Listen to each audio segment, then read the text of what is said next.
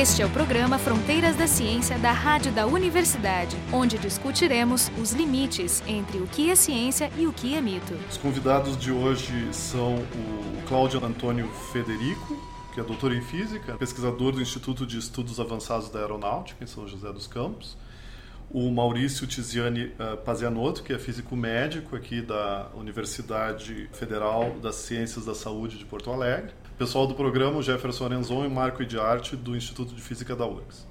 A, a ideia do programa de hoje é discutir radiações, né? e elas estão em todo lugar, elas às vezes são perigosas, às vezes não, e principalmente elas estão no espaço. Né? E que tipo de radiação é essa? Bom, na realidade, a radiação, a gente chama genericamente de radiação cósmica, né? Mas você pode ter composição de diversos tipos de partículas diferentes.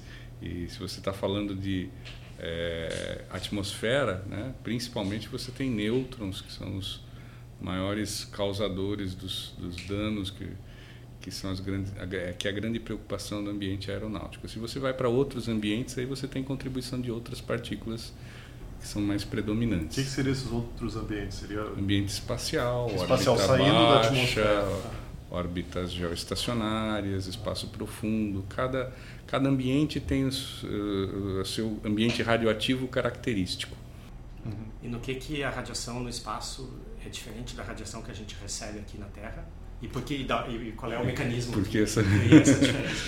então, na realidade, no, no espaço né, e na Terra também, né, a radiação cósmica, de uma forma geral, ela tem uma, uma composição de diversos tipos de componentes. Né? Então, você pode ter elétrons, você pode ter prótons, você pode ter nêutrons, você pode ter pions, muons e diversas partículas. E o que difere, assim, tudo isso junto no ambiente e também as faixas de energia que usualmente podem ser muito superiores ao que a gente está acostumado. Então, na, na, Terra, nas fontes convencionais de radiação, a gente usa aí tipicamente energias de até alguns megaelectronvolts ou dezenas de megaelectronvolts no espaço é comum você ter partículas de gigaelectronvolts, teraelectronvolts. Um megaelectronvolt pode quebrar um DNA? Pode. Isso já é radiação ionizante. Já Sim, é radiação, já é ionizante. radiação ionizante. Já Aí, tem capacidade de fazer essa quebra. E da, de todas as possíveis fontes dessa radiação, qual é a, a, principal? É o Sol ou tem fontes externas? Sei lá, no centro da galáxia. É, é, considerável a contribuição dele ou o Sol é muito maior do que tudo? Depende do ambiente de radiação onde você está. Né? O sol ele contribui bastante, né? mas dependendo do ambiente, do tipo de situação que você tem, que você quer, por exemplo, proteger, às vezes a radiação solar ela não é um problema, mas a radiação galáctica uhum. de origem externa pode passar a ser um, um, problema. De uma forma geral, a gente fala que o Sol ele na nossa na nosso ambiente ele, ele produz uma quantidade maior de radiação, né? mas com energias um, um pouco inferiores às energias das radiações galácticas. Então, por exemplo, no ambiente atmosférico, os raios cósmicos galácticos eles têm uma maior contribuição no nível de dose do que a radiação de origem solar. Então, para uma missão, por exemplo, espacial, uma missão a Marte, a preocupação seria mais com a contribuição galáctica do que com a radiação do Sol, por exemplo. Tem as duas contribuições, tem as duas contribuições. A, a galáctica ela tem maiores energias. Então ela tem uma penetração um pouco maior, maior produção de radiações secundárias, então são fenômenos diferentes. Mas a radiação seria essas seriam as mais perigosas. É, até vou fazer uma pergunta, porque a gente sempre tende a levar assim para um nível que o leigo entenda. Mas, por exemplo, a gente sabe que a, a, as areias monazíticas na, na, em Vitória, ali, na, não em Vitória, mas no Espírito Santo, elas têm uma certa quantidade de radiação. Né? E uh, eu passeando numa praia em, em, no Espírito Santo. E eu, dentro de um avião, num voo transatlântico, por exemplo, de 12 horas, é comparável o tipo de, de dose que eu recebo? Eu, eu, não saberia te dizer as, eh, as areias monazíticas, quantos que elas contribuíram na dose média Sim, num organismo, né? Tá Mas eu posso te dar uma referência, é, um, talvez um pouco mais palpável, né? Um voo transatlântico ele equivale daqui na Europa por exemplo ele equivale aproximadamente à radiação que foi recebida numa radiografia de tórax. É mesmo? É, então é você... bastante. É, mas aquela pessoa que eventualmente vai fazer uma radiografia isso envolve ainda algum risco Porque tudo bem, essas duas coisas são comparáveis, né? Uma viagem de avião e uma radiografia, mas eu preciso me preocupar com a dose de radiação de uma radiografia? Toda a radiação ela envolve um, um risco associado. Só que esses coeficientes de risco eles é, são quantificados, né? Se você olhar esses coeficientes, o risco associado a você tirar, por exemplo, uma radiografia ou fazer uma viagem transatlântica é tão tão baixo né, que ele é desprezível frente aos riscos que a gente tem no dia a dia. Claro, né? claro. Então isso não é considerado um risco significativo dentro da vida cotidiana. Mas não dá para afirmar dizer- que seja zero. Né? Mas eu posso dizer com certeza que do- no, no que toca exposição à radiação, uma pessoa normal vai ter o- o- o- essa maior exposição de radiação quando está viajando de avião. Ou tem Sim. situações na vida. Talvez uma, uma é, Tomografia? tomografia. É. Tomografia seria uma outra situação e a tomografia provavelmente é mais, né? É bastante mais. é. Bastante mais. Uhum. Ah, tá, mas então seria no, no, no dia a dia uma pessoa estaria ah, uma pessoa que não trabalha com radiação estaria exposta em duas situações, ou na medicina ou viajando de avião, é isso. Mas continuando ainda no, no assunto do avião, a- o corpo do avião ele oferece algum tipo de blindagem, algum tipo de proteção ou não faz muita diferença estar dentro ou fora do avião? Faz pouca diferença, porque normalmente os tipos de radiações e as energias que são envolvidas, elas, é, a estrutura do avião é muito leve, ela apresenta pouca blindagem. Tem algumas regiões, por exemplo, próximo a, combustível, tal, que aí sim, por causa da massa maior, né, você pode ter, ter efeitos de atenuação, mas de uma forma geral a influência é pequena. Eu tenho uma história até esquisita porque uma uma conhecida minha quando ficou grávida fez aquela viagem que eles chamam de transpolar até a Austrália. Né? E aí tem tem aquela questão do, do campo magnético. E aí eu me lembro que na época ela foi segurando coisas em cima da barriga, achando que isso Não, é isso. isso ia minimizar. Mas é- essas viagens, por exemplo, que passam pelo polo, eu não sei se existem, é, antigamente era da Quanta e da Aerolinhas da Argentina. Elas, elas eh, envolvem mais risco, né? Bastante mais risco, né? Na verdade, a, quando a gente está falando, né, Cláudio, do ambiente aeronáutico, né, a preocupação maior é a componente neutrônica, né?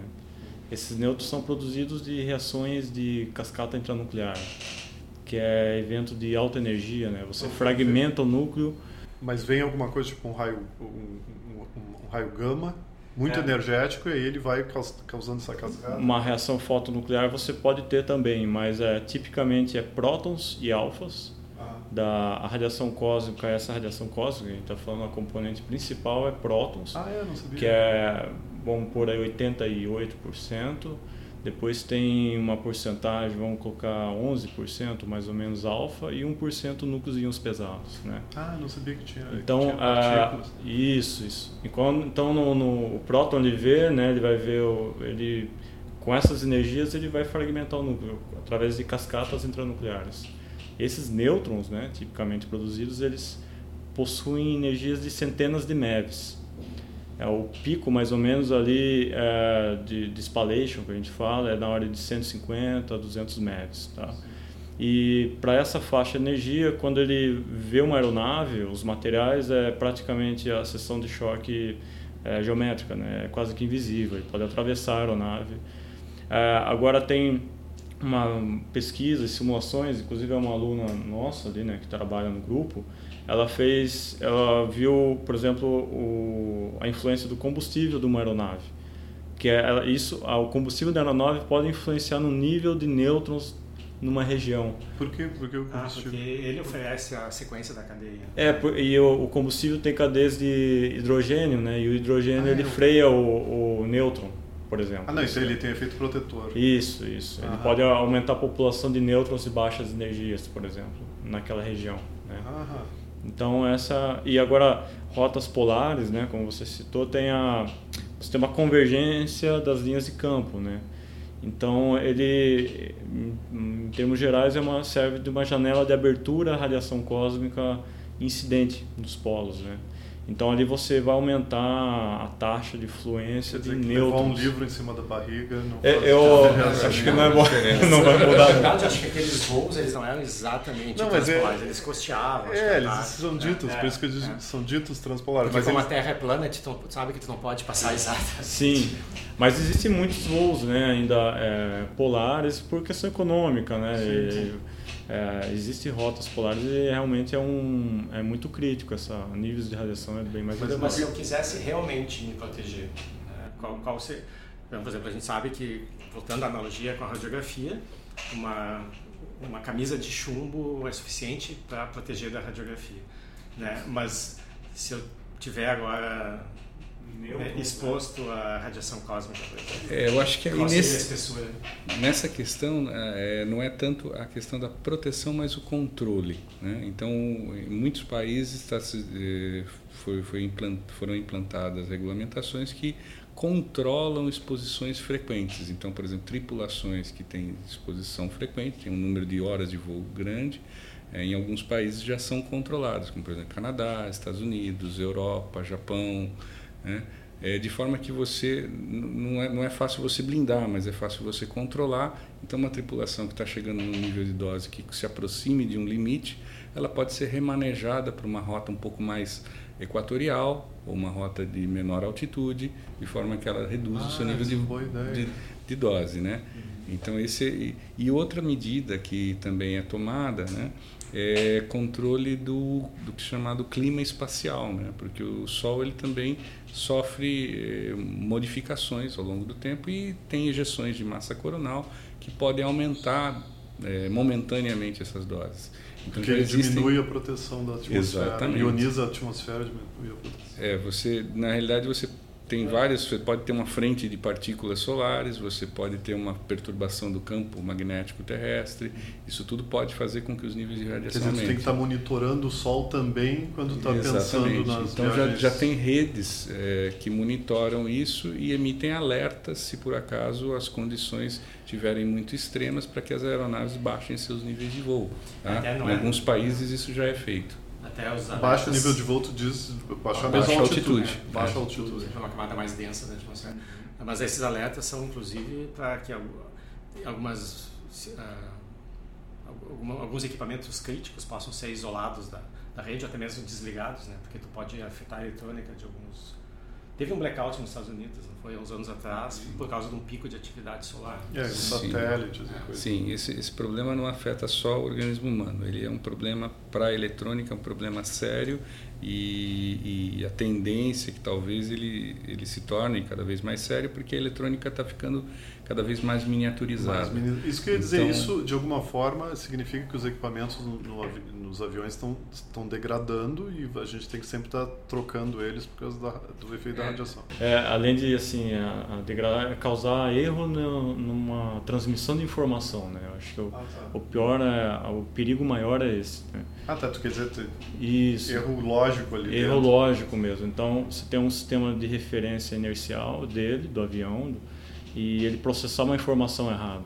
Acho que esse é o erro que pode levar a um desastre, né? Mas isso deve ter mecanismos de redundância. Existem muitos mecanismos de redundância e muitos estudos para minimizar isso, mas é lógico, é, é uma preocupação sim, é, é já falando na comunidade internacional, tá? É. se você olhar isso no, no, no, contexto histórico, é interessante porque é, isso já é um problema conhecido de quem lida com, com o ambiente espacial, né? esses efeitos desses sistemas no nível espacial é conhecido. Há, há um, talvez uma década, um pouco mais, nem, talvez nem isso, para cá, esse, esses efeitos começaram a ser observados em sistemas aviônicos, né? na área de aviônica, e hoje em dia você já observa isso em solo, tá certo? Então, é, a tendência é que cada vez mais se crie sistemas de segurança, sistemas de proteção, no sentido de ter redundâncias, de ter é, eletrônica preparada para é, trabalhar nesse ambiente, né? mas não, não, é uma coisa muito trivial. E pensando aqui, se tu pegar uma população de Sherpas lá no, no alto do Himalaia, no alto do Everest, eles estão mais ou menos na mesma altura com que os aviões viajam, né? cerca de 10 km, 8, 9 km. Existe essa comparação de pegar populações que vivem em altitudes muito altas, né, comparáveis com as rotas são.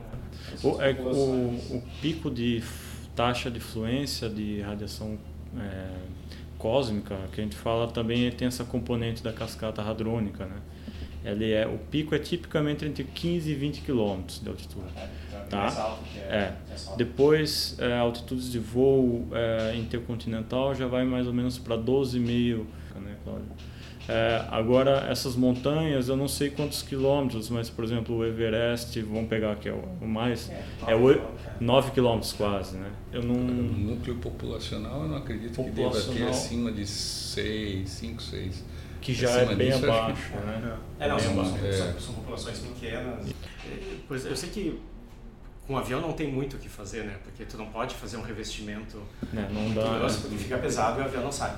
Mas se tu pensa numa estação em Marte, por exemplo, né? vamos fazer uma colônia na Lua em Marte, uhum. Bom, a gente pode enterrar. Né? Uhum. Quanto a gente tem que enterrar? Ou qual é a camada que eu tenho que botar de sei lá, chumbo, algum outro material em cima para estar tá em níveis razoáveis tem tempo, dá para estimar isso? É, daria para estimar os estudos que fazem esse tipo de estimativa usam normalmente códigos é, baseados em método Monte Carlo, né? Por exemplo, o Geante, que é o MCNPX, esses códigos, né? Mas é, alguns estudos que eu vi, assim, é, muitas vezes você colocar materiais para tentar blindar é pior, né? Porque é fragmento de reação nuclear disso aí ah, vai, sim, vai depositar que... mais, não. É. Por exemplo, você colocar o chumbo. O chumbo é um núcleo pesado, um núcleo enorme, então a reação de choque de reação com o neutro é, é grande, você vai produzir muito mais coisa você colocando chumbo, por exemplo, do que sem nada, né?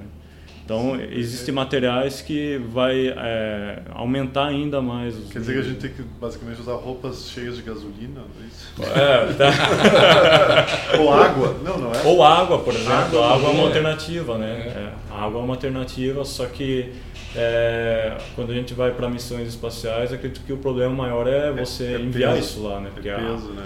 a, massa, eu não, eu não lembro, mas é um quilo para enviar para o espaço. É, não, mas até na Lua tem um pouquinho d'água. É, aí poderia, mas ainda é, pouco, né, perto do que na, necessário. Na estação espacial tem algum tipo de proteção? Porque tem, tem algumas missões de duração de seis meses, né? Tem gente agora lá seis meses. Eles têm algum tipo de proteção ou é só o controle esse? Até onde eu sei, eles têm a proteção estrutural né, da própria estação, que já é construída para dar um nível. Agora, não, não é assim, não dá para dizer tem uma proteção específica para a radiação, até por causa do, do, da energia das partículas. Mas eles têm, por exemplo, compartimentos preparados para eles enfrentarem situações extremas. Né? Então, por exemplo, um pico de atividade solar, uma ejeção de massa coronal que possa colocar em risco. Mas a gente tem que lembrar que também a estação, por exemplo, ela está numa órbita que já está meio dentro do, do, do campo magnético. Né? É uma órbita de 500 e poucos quilômetros, se não me engano. Então, ela já está no que a gente chama órbita próxima à órbita baixa, né? Uhum. Então, se você sair para ambientes mais externos, você vai saindo mais fora do campo de proteção do campo magnético. Mas tu não chegou a dizer qual seria a espessura, né? Se eu quisesse enterrar, por exemplo, é, não, é, de metros, eu... ou, ou, é melhor deixar na superfície mesmo por causa dessa é... Bom, eu um pouco de experiência que eu tive com simulação e considerei solo ah, só que aqui estou falando da terra, né? Já é, é diferente o campo, né? mas é da hora de dezenas de metros, assim, para diminuir de forma bem significativa, uma dezena, tudo mais. Aí, é lógico que aí teria que fazer uma simulação mais detalhada, né? Ah, então é por isso que, por exemplo, quando o pessoal quer detectar neutrinos, então para eliminar o problema da interferência com radiação, tem que ser dentro de uma montanha, fundo, fundo, sim, porque daí sim. sabe que é bom, radiação cósmica não, é, ali não chega. É, isso, é, isso, isso. Só neutrinos. Só né, neutrinos que atravessam, né? Usa tudo, né? É. Eu queria voltar para o avião, porque eu fiquei, eu, eu não sei se eu entendi errado, é, vocês fazem estudo experimental, ou se faz estudo experimental desses níveis de radiação dentro de um avião, e se sabe que se existe algum tipo de distribuição especial, ou ele é homogêneo dentro do avião? Eu posso dizer que eu posso ter algum lugar no avião que eu posso me esconder? Ou qual é, qual é a, poltrona que eu tenho que sempre pedir? Assim, existe isso ou é, é um mito? Teórica, existe sim, existem estudos experimentais né, feitos em várias E você tem modulações. Só que assim, para seres humanos, essas modulações não são tão significativas. É, por exemplo, da ordem de alguma coisa em torno de 3%. Ah, varia 3% É, dentro do avião. então, assim, não é tão significativo. O que a gente tem observado, das, das- talvez seja mais significativo para os eletrônicos. Porque Ah, você, eles são sensíveis a determinados tipos de partículas ou determinadas faixas de energia, pode fazer diferença. Tá? Para os seres humanos tem flutuação, mas essa flutuação não é, Quer dizer que não é esses, tão estudos, relevante. esses estudos levariam a uma redistribuição de equipamentos dentro do avião de acordo. Possibilidade. Ou seja, vou, a gente não vai encontrar tão cedo bancos no avião. Mais Aqui barato. é mais- Protegidos aqui para- é mais caro porque tem mais fácil perna, aqui é mais caro porque tem menos radiação, Provável. aqui é mais caro porque a chance de sobreviver é maior. É, Não, esse, esse é um mito desses, desses bem fortes que era sobre onde sentar caso o avião cair. né? é isso. É, Esse agora tipo, tem um novo. Onde sentar caso tenha uma, um aumento de atividade Uma solar. Tempestade É. solar. Eu vi um artigo uma vez é, do pessoal da Alemanha, eles fizeram um protótipo, um estudo, né, para colocando, ao invés de colocar o tanque nas asas, né, como que é o, o avião tradicional, colocar em cima do, dos passageiros, né, Ups. é, para diminuir os níveis de a parte de com, a componente neutrônica, exatamente. Né. E ali, pelo estudo, ia diminuir de forma significativa, assim, lógico. É, Isso é uma, uma simulação. Simulações e eu lembro que ele fez cálculos é, analíticos também para poder comparar, né, com, com as compensação em caso de acidente não ter É, aí é, é um que- tanque do combustível, é, mas espalhado em cima da sua cabeça espalhado, né? Mas agora, uma pergunta, vocês conhecem mais o avião. O que, que tem acima do, do, do passageiro que está sentado? A gente vê que é uma parte curva, né? Aquilo ali já é a fuselagem. Ou tem... Qual é... Para quem conhece avião por dentro, que não é o meu caso, quantos centímetros eu tenho ali de fuselagem? Quando eu olho e vejo a parte arredondada do avião. Eu tenho a impressão, eu também não tenho essa informação muito certa não, mas eu tenho a impressão que é bem pouco, é coisa de 10 centímetros e assim, você tem pouco material ali, né? é, porque para radiação é invisível, né? Então, Isso, exatamente. É como invisível, tá, né? é, como É, tá- é é. como- E você tem é, regiões de energia de, da radiação de nêutrons que é, vem de todas as direções, que é isotrópico no espaço, né? E você tem faixas de energias que têm direções é, bem destacadas, né? Para você pegar a parte do, do spallation, de altas energias, né? Aí é tipicamente para ângulos verticais, para baixo. Ah, tá. Entrando Tá. em direção à Terra para baixo. Isso. Então, de cima para baixo no Isso, avião. de em altitudes de voo. E isso na alta atmosfera muda todo esse comportamento, né? Aí se você vai para energias de basicamente de 20 MeVs para baixo, aí é, é distribuído para todas as direções igualmente.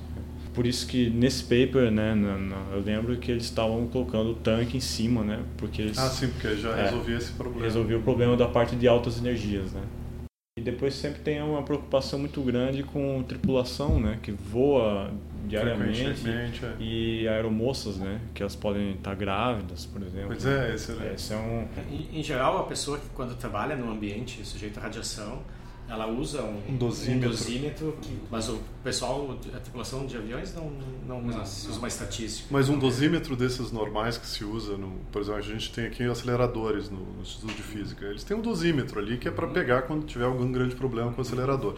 Mas esse dosímetro não deve ter, é, é, ele não deve ser sensível para pegar o que acontece. Então, é, essa foi é uma pergunta interessante. Se você pode utilizar um dosímetro pessoal desses para monitorar uma tripulação, por exemplo, se você levar um dosímetro desse numa aeronave, ele vai indicar alguma dose, mas nem de longe isso vai representar a grandeza verdadeira. Por quê? Porque ele não é projetado para essa faixa e para essa complexidade do campo. Né? Você tem diversos tipos de partículas e faixas de energias que são muito longe do, do convencional. Normalmente o dosímetro convencional responde aí, vamos dizer, para nêutrons até 20 MeV, alguma coisa em torno disso, tá? Um pouco menos talvez, depende.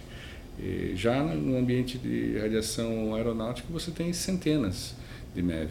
Então, Ah, quer dizer, a sessão de choque pode dizer que, ele não, que, que o que o não tem dosímetro não, resposta, pegue. é, não tem resposta. Então, o valor que você pode medir, você vai medir alguma coisa, se você levar um equipamento qualquer de medição de radiação a bordo de uma aeronave e, e- e e observar, você vai ver uma, uma alteração no nível de radiação. Mas isso não significa que isso corresponda ao valor verdadeiro. Por quê? Porque por causa das características do campo, o equipamento tem que responder. E não é qualquer equipamento. Normalmente, equipamentos convencionais, 99% dos que a gente usa não respondem bem para esse tipo de campo. Esse é, uma, é um mas dos existem, desafios. Existem esses equipamentos não existem, convencionais? Existem. Eles, mas eles chegam a ser portáteis? É, a ponto de você levar como um dosímetro no pescoço, não. não. Né? É, o que se faz, por exemplo, é, em aeronave, você faz estimativa computacional. Então, se eu sou um tripulante, né, tá? eu tenho a minha rota, eu tenho a altitude, o tempo de voo, a data do voo, e computacionalmente a gente tem como calcular a dose que a pessoa está recebendo. E vocês e, botam coordenadas também, porque sim, tem anomalias no campo sim, magnético aqui e ali. Sim, tudo isso é então é computado. É computado. Existem vários códigos né, né, que você pode usar que computam a dose no, no voo, dadas as características do voo, você computa a dose. Então você vai fazendo o controle por aí. O que a recomendação internacional fala é que de tempos em tempos você deve verificar esses códigos por meio de medição direta. E essa medição direta é com um laboratório que já é, tem equipamentos adequados e calibrados para esse campo. Então, por, eu cito exemplo, nós calibramos equipamentos nesse campo, no nosso laboratório, e eles são calibrados no CERN, porque é o único lugar que reproduz um campo com as características que você tem em ambiente de voo. Não adianta eu calibrar no laboratório nacional, cujo campo é totalmente diferente do campo que eu vou medir. Ah, existe alguma legislação específica sobre isso no país? Uma legislação trabalhista, por exemplo, que obriga hum. as companhias aéreas a ter essa preocupação? Hoje não, no Brasil não. Em algum no lugar? Brasil, sim. Como, como eu citei, isso já é, já faz parte da legislação do Canadá, Estados Unidos recomenda, Japão, União Europeia inteira faz controle. Eh, me parece que a Argentina está com um projeto de lei em trâmite. A grande, a grande questão que a recomendação internacional coloca é que assim, a, a tripulação, primeiro, deve ser informada, deve ter acesso aos seus níveis de dose né? e deve ser controlada para que tanto do ponto de vista dosimétrico quanto do ponto de vista médico. De fato, é, se as pessoas começarem a pensar na radiacionizante e a parte de aviões, pode ser que tenha esse marketing negativo, né? Porque tem pessoas que têm muito medo de, de tudo, né? Sei lá, de subir escada, de tudo, né? do Wi-Fi, como você citou. Né?